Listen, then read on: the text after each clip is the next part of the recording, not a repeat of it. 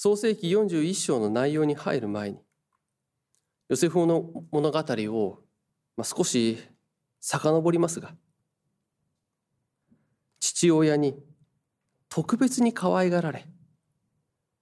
兄弟と一緒に暮らしていたヨセフですが兄たちの怒りを買い奴隷として売られることになってしまいました。その後エジプトでも無実の罪で監獄に入れられてしまいます、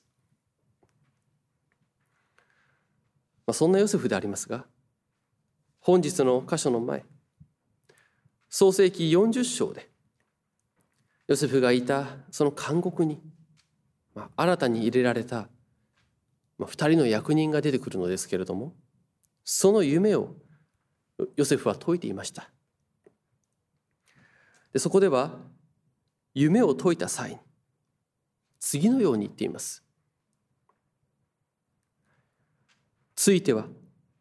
あなたがそのように幸せになられた時には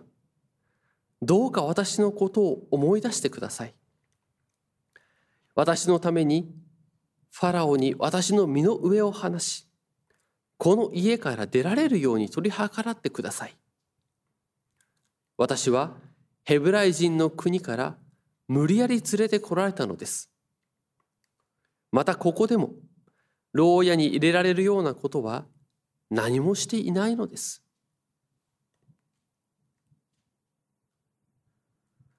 しかしヨセフはこのように言ったのですけれども思い出されることなく忘れられてしまいます。そして先ほど共に聞きました41章の冒頭に2年後とあるように、まあ、2年の後とあるようにこの2年の時が経過することになるのです。この宮廷の役人の夢解きから2年経った後今度はファラオが夢を見ます。でしかも2つです。1つ目はファラオがナイル川の岸にいるところから始まります。そこで見た夢は次のようなものでした。よく肥えた7頭の雌牛が川から上がってきて、足辺で草を食べ始めた。するとその後から、今度は醜い、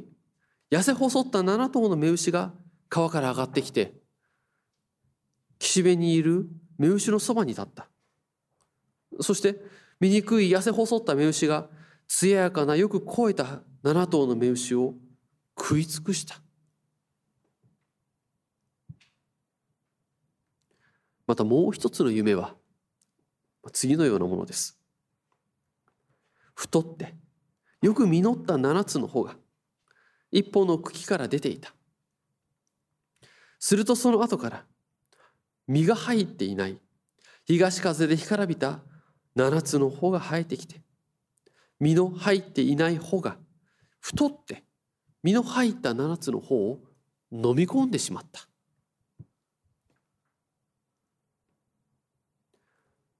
エジプトは当時最先端を行く超大国です。でそのエジプトにあって国中の魔術師と賢者を集めてももう当時の知識やそういった能力がある人たちをもうとにかくかき集めてもファラオの夢を解くことはできませんでした。でその時です。2年前に監獄の中で夢の解き明かしを受けてその通りになったことを思い出した給仕役の長がファラオに申し出ます。私は今日になって自分の過ちを思い出しました。かつてファラオがしもべどもに憤られて侍従長の家にある監獄に私と料理役の長を入れられた時同じ夜に私たちはそれぞれ夢を見たのですがそのどちらにも意味が隠されていました。そこには侍従長に仕えていたヘブライ人の若者がおりまして彼に話したところ私たちの夢を解き明かしそれぞれその夢に応じて解き明かしたのです。そしてまさしく解き明かした通りになって私は元の職務に復帰することを許され彼は木にかけられました。これを聞いたファラオはヨセフを監獄から出します。監獄から出されたヨセフは散髪をし着物を着替えて王の前に出る準備をしてそしてファラオの前に出るのです。ファラオはヨセフに言います。私は夢を見たのだがそれを解き明かす者がいない。聞くところによればお前は夢の話を聞いて解き明かすことができるそうだが。ヨセフは答えます私ではありません神がファラオの幸いについて告げられるのです。まあ、そしてこの夢の内容をファラオはヨセフに話していく。まあ、ここではもうちょっと繰り返しになるので省略しますけど先ほどの夢をヨセフは聞きヨセフはその夢の解き明かしをします。二つの夢はどちらも同じ意味であること。7年の豊作の後7年の飢饉が来ること。でそれによって国が滅びてしまうこと。しかもそれがすでに神によって決定しており間もなく実行されると。いうそのことをファラオに説明していくのです。そしてただ説明するだけでなく次のように進言します。このような次第ですからファラオは今すぐ聡明で知恵のある人物をお見つけになってエジプトの国を治めさせまた国中に監督官をお立てになり豊作の7年の間エジプトの国の産物の5分の1を徴収なさいますように。このようにしてこれから訪れる法年の間に食料をできる限り集めさせまちまちの食料となる穀物をファラオの管理のもとに蓄え、保管させるのです。そうすれば、その食料がエジプトの国を襲う思念の飢饉に対する国の備蓄となり、飢饉によって国が滅びることはないでしょう。ヨセフは2年の間忘れられていました。以前にも触れましたが監獄の中にいるヨセフはこの給仕役の長が自分のことを忘れてしまっているということが分かりませんどうか思い出してほしいそうお願いしたその相手が忘れずに自分のことを言ってくれるのかあるいは忘れてしまったのかそれが分からないだからこそその期待と失望の間で時を過ごすことになります。そして2年が過ぎやっと思い出してもらえる機会が巡ってきたのです。やっと自分がここから連れて外に出られる。その機会が与えられる。その喜びはどれほどのものだったでしょう。あるいは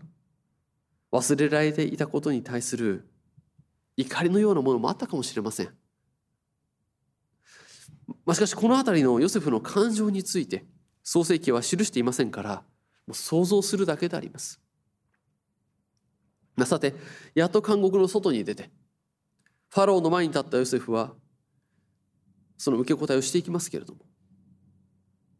その姿は2年前のものとは異なっています。ヨセフには監獄から外に出ることができてしかもエジプト王ファラオの最高権力者の夢を解くそのチャンスがあります。これを成功させれば望む報酬は与えられることでしょう。自由になることも莫大な財産を得ることもできるでしょう。それほどの好機にあってヨセフは解き明かしを自らの力で行っているとは言いません。自分にその能力があるとは言わないのです。自らの力やその能力を示して監獄からの解放や、まあ、自由な身分の保障あるいは多くの財産といった報酬を要求しないのです。取引のようにはしないのです。神が告げていることを忠実に示しそこから与えられる備えをするようにとファラオに告げることに彼は集中します。このヨセフは神が与えたメッセージを正確に伝えるという使命を忠実に果たすことに重点を置いているのです。そしてこの先の話になりますけれども夢を解き明かしそれによってファラオにも用いられ宮廷の責任者とされ神から示された働きを成してヨセフはエジプトを救う技を成していきます。私たちはこのヨセフ物語を聞いていくときに、まあ、この物語は少し長いものでありますからさまざまな物語の展開がありますけれどもその中で本日の箇所の前の部分である、まあ、創世紀40章に示されていた2年前のヨセフには思いを馳せることが思いを寄せていくことが比較的容易かと思います。なんとか困難な状況を無実であるのに監獄の中にいるその状況を改善したいと思ってチャンスがあればここから出ることができるように取り計らってほしいと。そう謎解きをした給仕役に言い聞かせてこの通りになったらちゃんと自分のことを思い出してほしい。ここから自分を出してほしい。よろしく頼んだよと。そう謎解きをした給仕役にも言い聞かせてそこに望みをかけるというのは理解しやすいことです。私たち自身を振り返ってみても困難な状況にあればそこにあるもの使えるものを何でも使って状況を改善しようとします。自分が得意とすることやこれまで積み上げてきた成果富や人脈などをもう使えるだけ使って自分にとって利益やとなるようにうまくいくようにもう必死に考えて実行します。そして困難な状況が改善されれば自分の努力や工夫によって危機から出した達成感に満足します。自分が達成した自分の力で成し遂げたそれを認めてほしいと思います、まあ、程度の差はあれ私たちにはその根本に認められたいという欲求がありますからそのような努力や達成感を大切にしていると思うのです。もちろん認めてほしいという認めてもらいたいというその欲求やあるいは達成感そのものはそれはそれで大切なことですしその全てを否定するわけではありません。しかしそこに縛られるとおかしなことになります。そこにしか目がいかなくなると話は変わってくる。周りに認めてもらうことや自分の欲求を満たすことを第一にしていると。私たちは神と共に生きることはできません。人と共に生きることもできません。その人生の歩みは辛く嘆かわしいものとなるでしょう。私たちは聖書を通して特に今日はヨセフの物語を通して教えられて忘れ忘れてはならないのは私たち一人一人のその人生の歩みが神によって守られ導かれているものであるということであります。この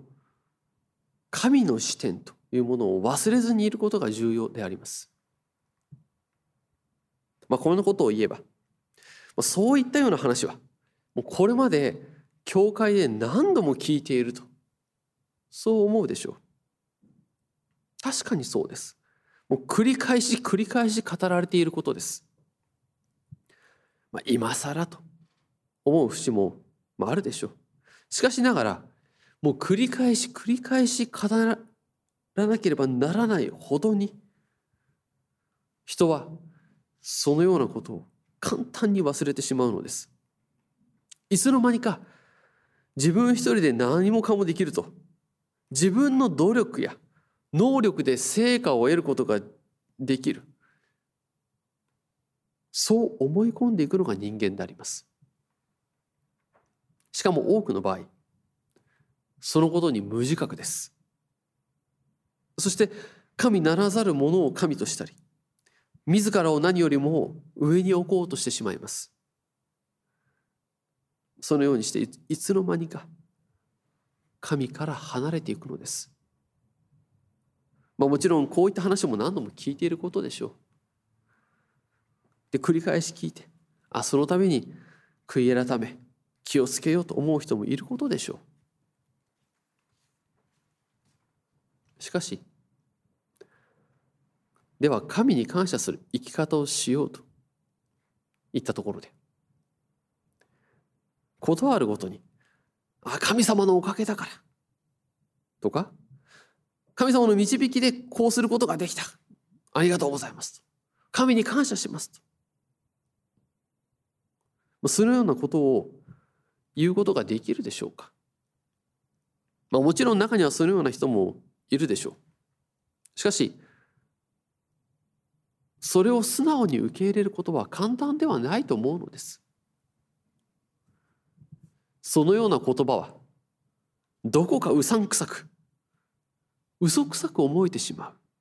そういう側面もあると思うのですそれは自分自身でも他人でもそうです。だからそのような言葉をあまり口にしない。少なくとも口癖のように言うことはしないというような人も多いことでしょう。またあるいはスポーツ選手などで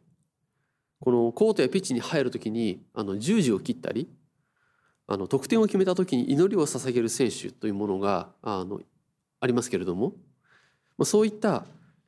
この神への感謝の言葉だけに限らず仕草ですね。そういったものに対してもどれほどそこに信仰的な重みがあるのだろうかと思うこともあるでしょう。確かに。まあこういった言葉や仕草は習慣化しやすいものです。口癖のようになったりその動作をすることでリズムを取ることができると。いうこともあるでしょう。まあ、一種の何か儀礼的なものになったりこのパフォーマンスになっていると言われれば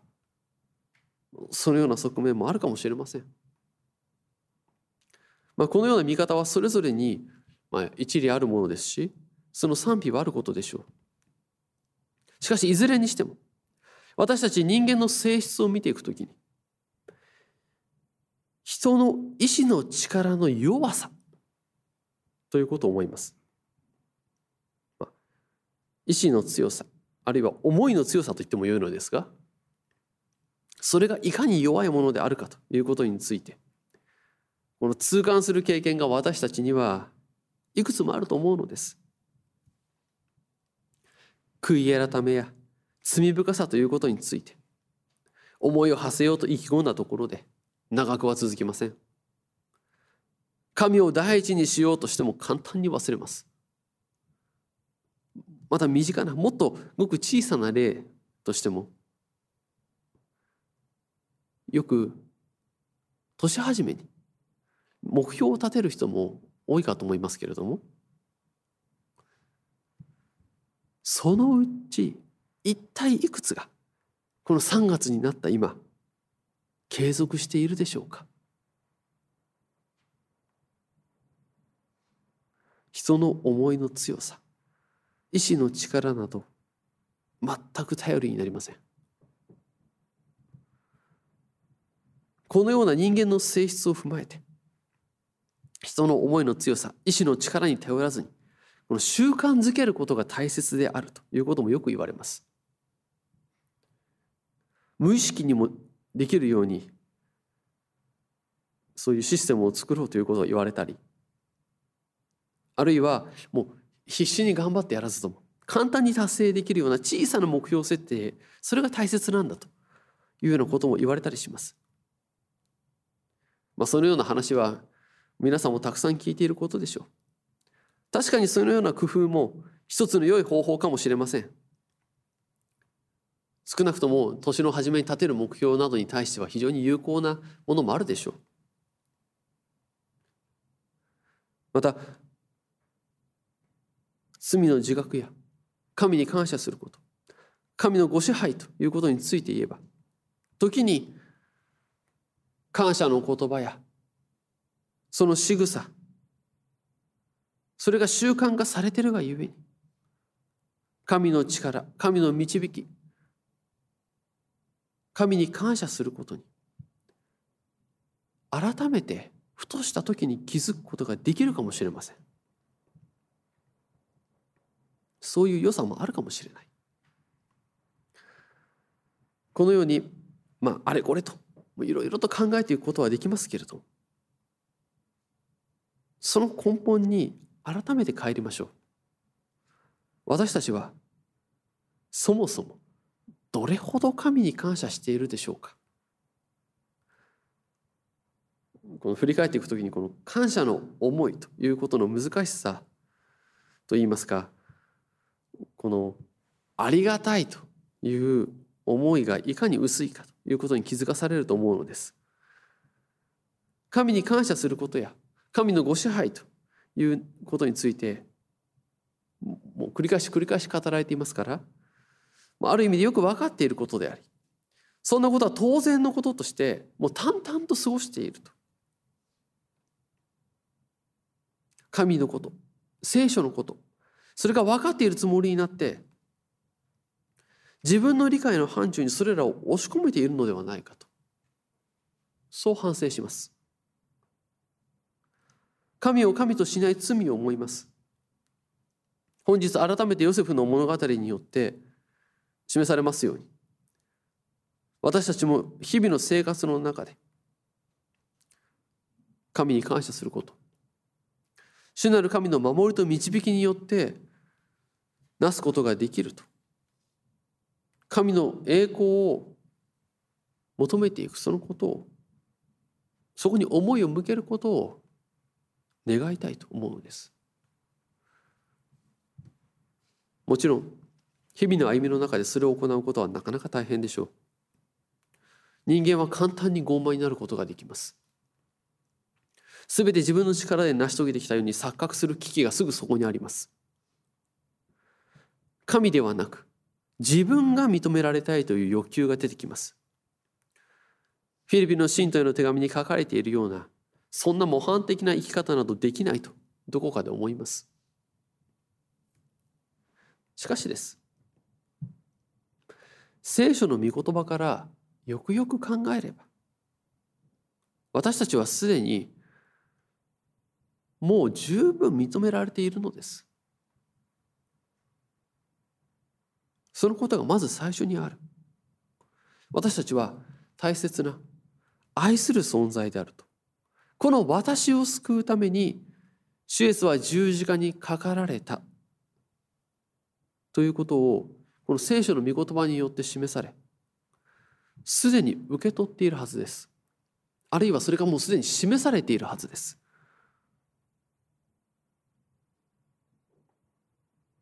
何にも代え難い存在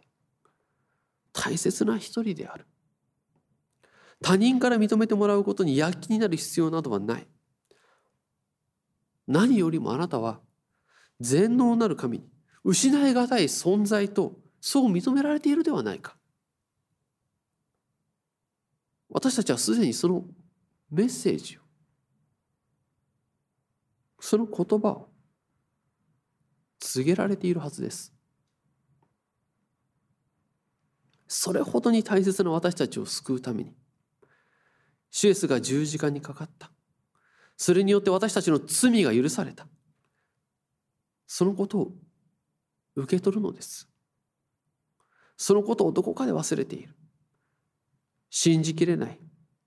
そんな自分がいます。主の前にへり下り。皆を称えることをともどもに祈り求めたいとそう願います。